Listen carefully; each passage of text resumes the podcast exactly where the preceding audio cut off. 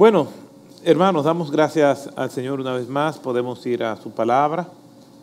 Estamos hablando de que los cristianos son discípulos, de que aunque solamente encontramos tres menciones en todo el Nuevo Testamento y en toda la Biblia del término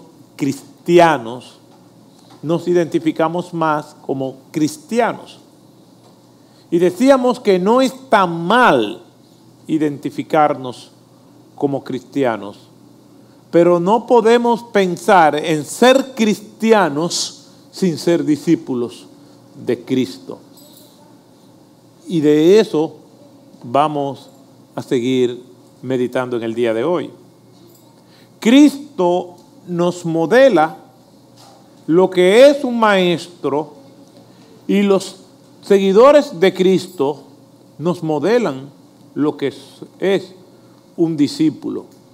Y también Pablo nos modela lo que es un maestro, pero también nos modela lo que es un discípulo. Y eso tiene sus raíces en el Antiguo Testamento.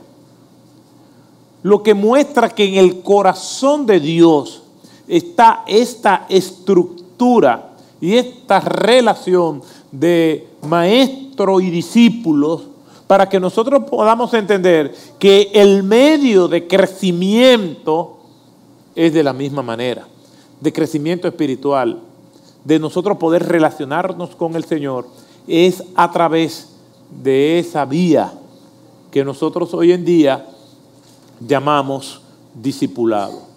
Lo que nos lleve llevar a la conclusión de que no se puede ser cristiano sin ser un discípulo y no se puede ser un discípulo sin estar en esa dinámica del discipulado, la cual también nosotros la vamos a explicar. Así que vamos a leer una vez más en Hechos 2, del 40 al 42, oraremos y seguiremos entonces en este hermoso pasaje. Gracias te damos, Señor, porque nos da la oportunidad de leer tu palabra. Lo haremos en el nombre del Padre, del Hijo y del Espíritu Santo, contando, Señor, con tu dirección en todo lo que estaremos haciendo. En el nombre de Jesús. Amén.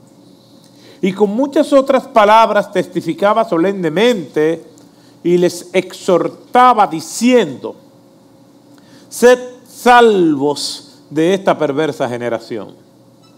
Entonces los que habían recibido su palabra fueron bautizados y se añadieron aquel día como tres mil almas y se dedicaban continuamente a las enseñanzas de los apóstoles, a la comunión, al partimiento del pan y a la oración. Señor bendiga su palabra y nos permita explicarla con fidelidad, con claridad, para aplicarla sin dilación a nuestras vidas. Amén. Ya nosotros explicamos un resumen de este texto. El verdadero creyente, discípulo de Cristo, oye la palabra de Dios, versículo 40, recibe la palabra de Dios, versículo 41, y vive la palabra de Dios. El principio que nosotros vemos aquí es un principio que permanece. Los principios son los fundamentos de nuestra vida cristiana. No podemos decir que somos discípulos del Señor, que somos sus seguidores, si somos cristianos, si nosotros no estamos dispuestos a vivir su palabra nosotros vamos a encontrar esa constante en toda la escritura. Esdras capítulo 7, verso 10, dice que el escriba Esdras dedicó toda su vida a estudiar la ley de Dios, a aplicarla a su vida y a enseñarle estos preceptos a su prójimo, a sus hermanos. Vemos ahí esa dinámica que se ve en el Antiguo Testamento como modelo. El salmista dice, ayúdame a vivir la verdad en lo íntimo, aun cuando nadie me está viendo. De Cristo en el sermón de la montaña, cuando lo termina, se dice que las multitudes clamaban diciendo que se admiraban de sus enseñanzas, pero también de su autoridad. Y Pablo dice a Timoteo en 2 Timoteo, en 1 Timoteo 2, en 2 Timoteo 2:15, procura con diligencia presentarte ante Dios como obrero aprobado, que no tiene nada de qué avergonzarse, que usa bien la palabra de verdad. Tanto Esdras como Cristo, como Pablo, nos presentan el ideal de Dios. Una persona que estudia la palabra y la vive. No es simplemente que decir, ah, yo soy cristiano, no, es que en la práctica yo demuestro que soy un discípulo de Cristo. ¿Por qué? Porque eso es lo que nos va a distinguir. No es solamente lo que nosotros digamos, es como nosotros vamos a vivir. Por sus frutos lo conoceréis, dice el Señor. Si no damos buenos frutos, entonces evidencia de que probablemente no somos creyentes o hay algo que está impidiendo que nosotros demos esos frutos. Ya nosotros vimos la semana pasada que Jesús escogió a sus discípulos, en gran parte eran de Galilea. Y la gente de Galilea era marginada por el resto de los judíos. Y encontramos varios textos, Hechos 2, versículo 7, no son estos galileos los que hablan en otros idiomas, porque eh, se asombraban de que galileos pudieran hablar en un idioma diferente al de ellos. Y también vemos la evidencia de Juan 1, versículo 45 y 46, cuando Felipe se le acerca a Natanael y le dice, hemos encontrado al Mesías del cual se habla en el Antiguo Testamento del cual hablan los profetas, a Jesús, el hijo de José. Y lo que dice Natanael, y de Nazaret puede salir algo bueno, algún profeta. Nazaret se encontraba o se encuentra en la parte baja de Galilea, pertenece a la región de Galilea. O que había ese prejuicio y es precisamente a ese grupo al cual el Señor elige como discípulos. Y ahí estamos incluidos nosotros, porque lo que otros rechazan, el Señor lo busca. Porque Él vino a buscar y a salvar lo que se había perdido. Ahí estamos nosotros. Es posible que en algún momento hayamos recibido rechazo por lo que sea, pero el Señor nos acepta tal y como somos y nos exige que seamos como Él quiere que seamos. No es simplemente que el Señor me acepta tal y como yo soy, sí, pero el Señor demanda de nosotros un crecimiento y nos da su palabra como pauta para que por la dirección del Espíritu Santo nosotros podamos crecer. No es que, ah, yo soy así y ya. No, es que el Señor demanda de nosotros un crecimiento. Si verdaderamente somos cristianos, entonces debe haber una evidencia de nuestra fe por medio de lo que nosotros pensamos, decimos y hacemos. La palabra de Dios es muy clara en esto. Cristo nos modeló lo que nosotros podemos hacer. Y las distintas etapas de la vida de Cristo nos habla de que Él creció y fue criado como un Galileo.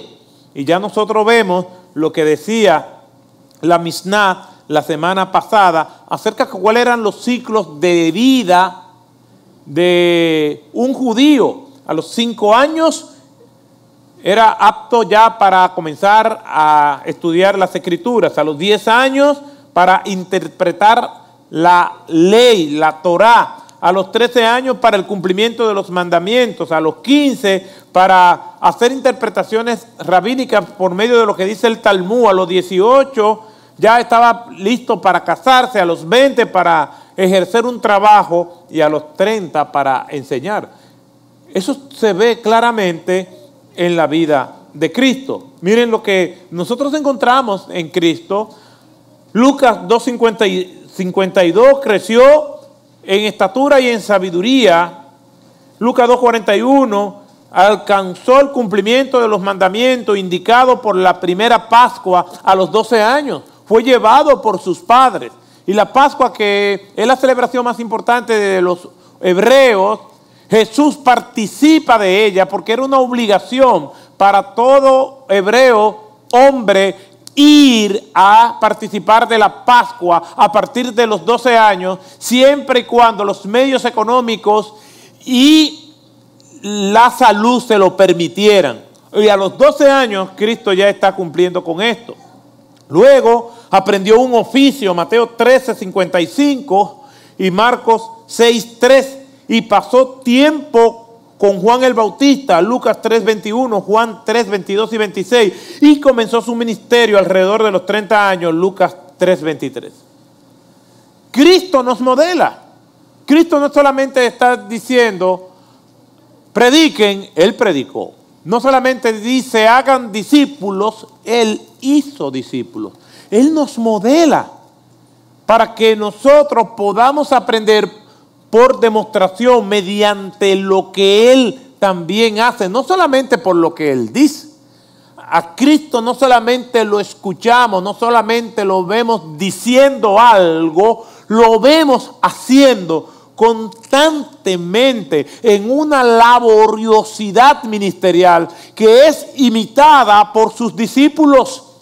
Y luego nosotros lo vamos a estar viendo en el resto del Nuevo Testamento. Por lo tanto, hermanos, no solamente nosotros podemos decir que somos auténticos cristianos porque hicimos una profesión de fe, sino que nuestra vida diaria lo confirma. Es posible que tú estés pasando por una etapa de depresión espiritual, pero eso es un tramo. Pasamos por situaciones difíciles que podemos enfriarnos en nuestra fe, pero si hay un Espíritu Santo en nuestras vidas, nos va a redarguir y nos va a levantar. Pero un cristiano no puede decir que es cristiano y estar rezagado y apático y sin arrepentirse de sus pecados. Porque tenemos un Espíritu Santo que nos redarguye, que nos revela lo que está mal y nos lleva a la cruz a pedirle perdón a nuestro Señor. Y eso es lo que es un discípulo. Un discípulo no es una gente que no peca, es que si peca sabe que tenemos abogado para con el Padre a Jesucristo el justo, pero es sobre la base de nuestra confesión. Estas cosas os escribo, hijitos, para que no pequéis, dice Juan. Pero si alguno pecare, abogado tenemos para con el Padre, a Jesucristo el justo. Porque si confesamos nuestros pecados, Él es fiel y justo de perdonar nuestros pecados y limpiarnos de toda maldad. Un verdadero discípulo es una persona que por tener el Espíritu Santo sabe cuando peca y no dilata su arrepentimiento, porque no puede sentirse cómodo hasta que no confiesa sus pecados delante del Señor. Eso hace un discípulo. Y cuando nosotros vamos a la escritura, vemos esa relación entre discípulo y maestro, que tiene sus raíces en el Antiguo Testamento a los discípulos en el Antiguo Testamento y en, el tiempo de Cristo, en el hebreo, le decían el talmit, talmit, terminando en D, que es discípulo, y talmidim en su forma plural. Y había una relación entre el rabí y el talmí, que era estrecha. ¿Y qué era lo que sucedía en esa época? Cuando un discípulo era convocado por el maestro o un discípulo quería ser seguidor y ser formado por ese maestro, él se le acercaba y el maestro tenía la prerrogativa de si lo aceptaba o no. O le ponía algunas asignaciones previas o le decía cuáles eran las condiciones para seguirle. Recuerden que en una ocasión una persona se le acerca a Cristo y le dijo, te seguiré donde quiera que tú vayas. ¿Recuerdan eso? Y Jesús le dijo, las aves del cielo tienen sus nidos y las zorras del campo tienen sus guaridas. Pero el Hijo del Hombre, yo, a quien tú quieres seguir, no tiene donde siquiera recostar su cabeza. En otras palabras, estas son las condiciones. Esto es lo que te espera. Las condiciones las pone el maestro, no el discípulo. En el mundo de los deportes hay negociaciones para contratar un atleta. Y en el mundo artístico, si un productor ejecutivo eh, se le acerca a un artista, hay una negociación. Y esa negociación está entre lo que le oferta el productor y lo que el actor exige, entre lo que le oferta el equipo y lo que el jugador quiere. Y hay actores primerísimos con mucha demanda y atletas de alta competición que ponen sus condiciones. Y ellos son los que dicen cómo es que quieren ese contrato. Pero como el equipo lo requiere, porque entiende que después de, de todas esas exigencias como quiera le va a beneficiar, pues entonces el equipo acepta los términos del jugador. La casa productora o el productor acepta los términos del artista. De hecho, hay artistas, por ejemplo, cantantes, que van a hacer una presentación, incluso ellos dicen cómo debe ser la habitación del hotel donde se van a alojar. ¿Qué tipo de flores? ¿Cómo deben estar vestidos las personas que van a estar sirviéndole? Y una serie de requerimientos extraordinarios. Y se le aceptan los términos. Parece ser que algunas personas que piensan que son cristianas o se llaman cristianas, creen que en nuestra relación con Dios es lo mismo, que nosotros ponemos los términos. ¿Por qué? Porque cuando nosotros condicionamos el servicio, creemos que los términos se lo estamos poniendo a los líderes que tenemos, pero no, porque el compromiso no es con el pastor ni con los líderes, el compromiso es con Cristo. Y cuando ponemos términos, cuando ponemos condicionantes para congregarnos o para poner otra cosa por encima de los intereses de Cristo, los términos de seguir a Cristo lo estamos poniendo nosotros. Y un discípulo no pone condiciones, la pone el maestro. Y en este caso, nuestro maestro dice, si alguno quiere ser mi discípulo, niéguese a sí mismo, no ponga condiciones, tome su cruz diariamente, eres un condenado a muerte, entonces podrás seguirme. Si no, no. Usted ve que el amén fue más lento ahí, porque yo sé que es fuerte. Las condiciones las pone Cristo. Si supuestamente tú y yo somos cristianos, nosotros no ponemos condiciones. Las condiciones están establecidas en su palabra. Si alguno quiere ser mi discípulo, niéguese a sí mismo. ¿Usted sabe qué significa la expresión negarse a sí mismo? Lo que quiere decir que usted no se reconoce a usted. Usted reconoce a quien usted sigue. ¿Qué dice la escritura? Que a Pedro en varias ocasiones le dijeron, cuando estaba en el patio de Anás y Caifás, en el de facto juicio a Cristo, le dijeron, tú eres uno de los discípulos de él. ¿Y qué dijo Pedro? No conozco a tal hombre. No lo conoció y al no conocerlo, lo negó. Es la misma palabra. Niéguese a sí mismo es no conocernos a nosotros, sino a nuestro Maestro, a nuestro Salvador, a nuestro Señor. Por lo tanto, cuando yo tengo que elegir, yo no voy a elegir por mí porque yo no me reconozco. A quien reconozco es a Cristo en mí, porque ya no vivo yo, más vive Cristo en mí, dice la Escritura.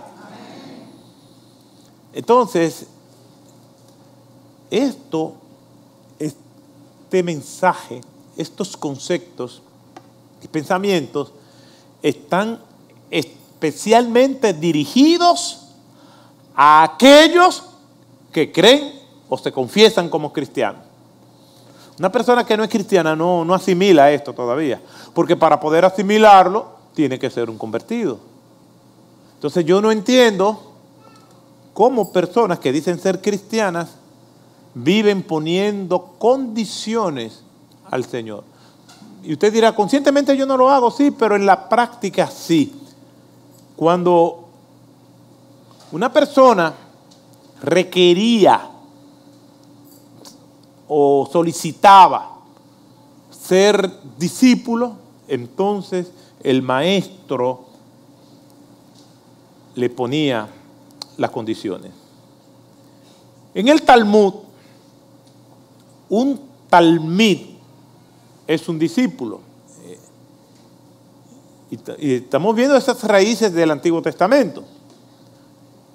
Y ese discípulo lo que quería es ser como su maestro. Su meta era esa. No era simplemente, este, yo voy a estar aquí por, para pasarla bien. No, es que él quería ser como su maestro. Eso significaba que los estudiantes se dedicaban apasionadamente a su rabino y tomaban nota de todo lo que él decía. Esto significaba que la relación rabí-talmid, es decir, maestro y discípulo, era un sistema educativo intenso y personal donde el talmid o discípulo no se reconocía a él, sino a su maestro. Mientras el rabino vivía y enseñaba todo lo que tenía que ver con la vida, el talmid tomaba nota de todos estos elementos. Y hacía tres cosas. Escuchaban, observaban e imitaban lo que hacía el rabino. Y esa es la estructura que Jesús encuentra. Por eso es que vemos que a Jesús le decían maestro. Y le decían maestro precisamente porque Jesús era en su práctica, en su estructura de formación de discípulos, como lo eran los demás discípulos. Todo esto se hacía de escuchar, de observar y de imitar con el propósito de ser como el maestro. Eventualmente, esos discípulos se convertían en maestros para tener discípulos que después se convertirían en lo que ellos son. Y así seguía la cadena. Note lo que el apóstol Pablo le dice a Timoteo. Fíjese si esto tiene sentido. Pablo le dice a Timoteo, en 2 de Timoteo, capítulo 2, versículo 1 y 2, tú pues, hijo mío, habla de la relación que ya había entre ellos, esfuérzate en la gracia que hay en Cristo Jesús. Es decir, todo lo que yo te estoy demandando, tú lo vas a hacer porque el Señor es que te fortalece. Y después le dice, lo que has oído de mí en boca de otros testigos. Pablo es el rabí, el maestro. Timoteo es el talmid, el discípulo. Entonces le dice, lo que tú has oído de mí, esto encarga a hombres fieles. Ya Pablo se quita y Timoteo entonces se convierte en maestro. Entonces esto encarga a hombres fieles que sean idóneos Entonces estos hombres fieles se convierten en maestros para enseñar a otros. O sea, ahí se nota claramente cómo va del Señor a Pablo, de Pablo a Timoteo, de Timoteo a hombres fieles, de hombres fieles hasta otros. ¿Por qué? Porque esa es la estructura que había y al Señor le pareció bien seguirla y se monta en esto. Por eso es que nadie puede decir, ah, yo soy cristiano, sí, pero ¿cómo es tu vida discipular? Alguien puede alegar, no, porque es mi vida privada. Yo, el Señor sabe los corazones. Sí, el Señor sabe los corazones, pero el Señor ha diseñado la iglesia para que nosotros vivamos esta vida discipular. El Señor ha diseñado un pueblo que Él llama iglesia para que nosotros vivamos dentro de esa dinámica que se da. Por eso es que la comisión se le da a los apóstoles, no a una persona, a quienes iban a formar la iglesia. La gran comisión es, viene primero a la iglesia de Cristo, al cuerpo de Cristo, para que de ahí entonces se coordine para que cada uno de nosotros vivamos, pero nadie puede decir, yo soy un verdadero cristiano, yo no hago nada como parte del cuerpo de Cristo, pero yo soy un verdadero cristiano, nadie me puede venir a mí a juzgar por eso, porque yo no me congrego, ¿verdad? Que ya casi no me congrego, pero no, no, no, eso es excusa barata, pero muy barata, porque la Biblia habla del alto precio que pagó Cristo en la cruz de Calvario para que nosotros vengamos con un argumento como ese. Entonces la, mente mejor ahí. Pero, hermanos, esto no es tan sencillo como nosotros queremos. Es sencillo, pero no es para tomarlo al azar. Dependiendo cómo yo me sienta, lo tomo. No, no, no. Esto hay que darle la debida seriedad. Se trata de que la iglesia fue fundada sobre Jesucristo, la roca inconmovible, firme con todos los defectos que todos nosotros podamos tener, es el medio, es la agencia por el cual nosotros podemos crecer y ser más como Cristo. Como resultado de esto, Galilea fue el lugar donde Jesús desarrolló y vivió la mayor parte de su ministerio. Y allí eh, Jesús levantó a estos hombres y a estas mujeres. Jesús fue un rabino, un maestro. Y el término en la época de Cristo se refería simple y llanamente a un maestro, una persona que tenía la autoridad y que era reconocida. Pero para llegar a eso tenía que haber pasado primero como discípulo. Una persona no podía ser maestro reconocido como lo fue Cristo, si antes haber pasado por ese proceso. Mucha gente contraria y seguidora de Cristo le decían a Cristo, maestro. Vamos a ver algunos pasajes. Lucas 7:40, sus discípulos le decían maestro. Y respondió Jesús y les dijo, Simón, tengo algo que decirte. Y él le dijo, di, maestro. O sea, los discípulos veían a Jesús como maestro. Los abogados de la época, los intérpretes de la ley, le decían a Jesús maestro, Mateo 22, 35 y 36. Y uno de ellos, intérprete de la ley, para ponerle a prueba, le preguntó, maestro, ¿cuál es el gran mandamiento? La gente común de las multitudes Lucas 12, 13 le decía maestro, y uno de la multitud, intérprete de la ley, para ponerle a prueba le preguntó, maestro, ¿cuál es el gran mandamiento? Los ricos, Mateo 19, 16, el joven rico, y aquí se le acercó y dijo, maestro, ¿qué bien haré para obtener la vida eterna? Los fariseos, Lucas 19, 39. Entonces algunos de los fariseos de entre la multitud le dijeron, maestro, reprende a tus discípulos. Los saduceos liberales que no creían en los milagros. Lucas 20, 27 y 28. Y acercándose a él algunos de los saduceos, los que dicen que no hay resurrección, le preguntaron diciendo, maestro, Moisés nos escribió Y ahí siguen diciéndole. Todo el mundo reconocía a Jesús como maestro. Si nosotros decimos, bueno, a él solamente lo reconocían como maestro, sus discípulos, no todo el mundo. Pero ¿por qué ustedes creen que le reconocían como maestro?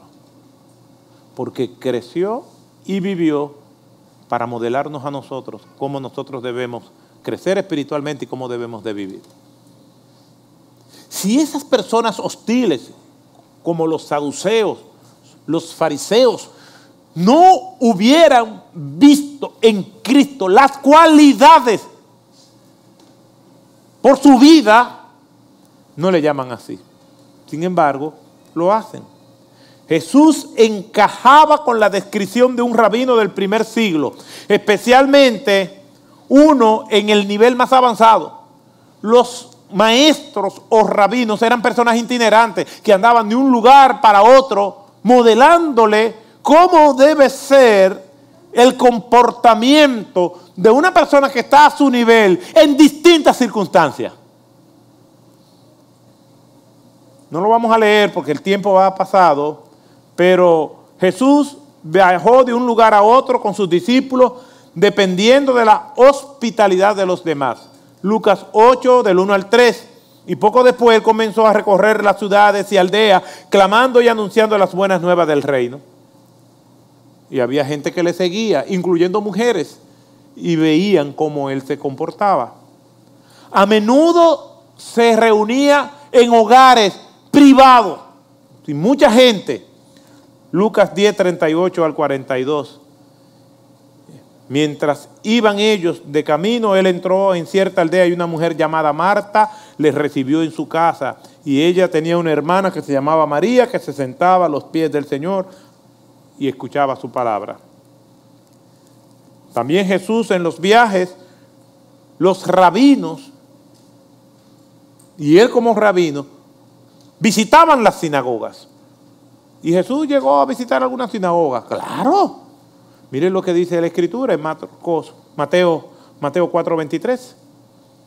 Y Jesús iba por toda Galilea, enseñando en sus sinagogas y proclamando el Evangelio del reino y sanando toda enfermedad y toda dolencia. Cristo nos modela esto.